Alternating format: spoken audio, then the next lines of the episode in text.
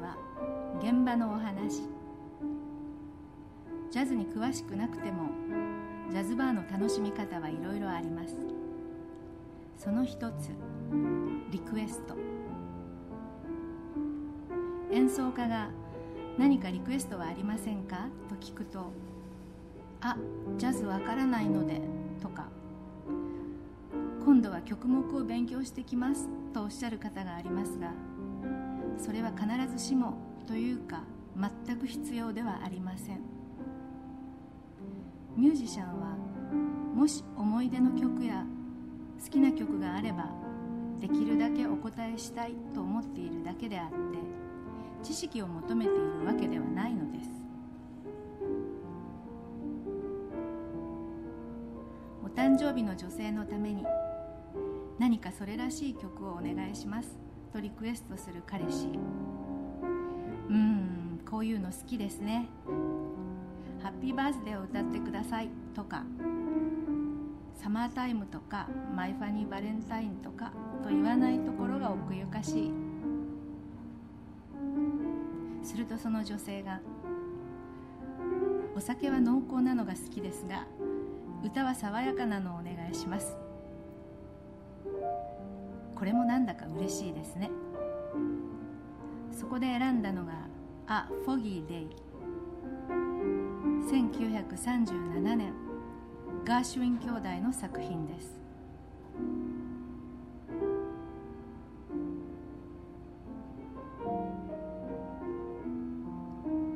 その町で僕は違法人。一りぼっちで何をしたらいいんだろう。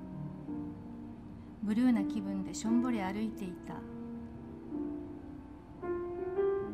ところが霧深い通りで突然世界が変わって一番ラッキーな日になったんだ。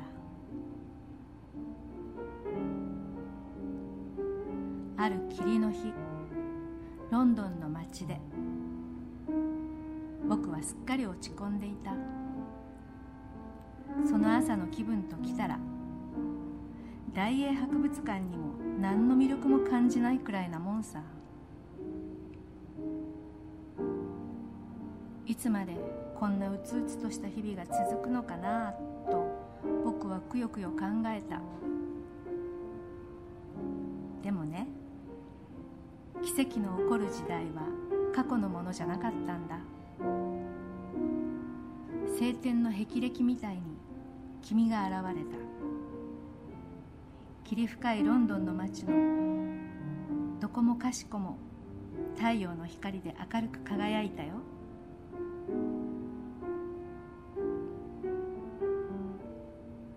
こんなのプレゼントされたら幸せになりますよね。ついでにもう一つ感心したリクエスト。その時もお若いカップルでした。今日は花束を用意できなかったので花の歌をお願いします。と彼氏に耳打ちされました。そこでお届けしたのは「The Rose」雪に埋もれた小さな種が春にはきれいなバラを咲かせるという歌でした。感激して涙ぐんでいる彼女。お若い方々もなかなか粋ですね。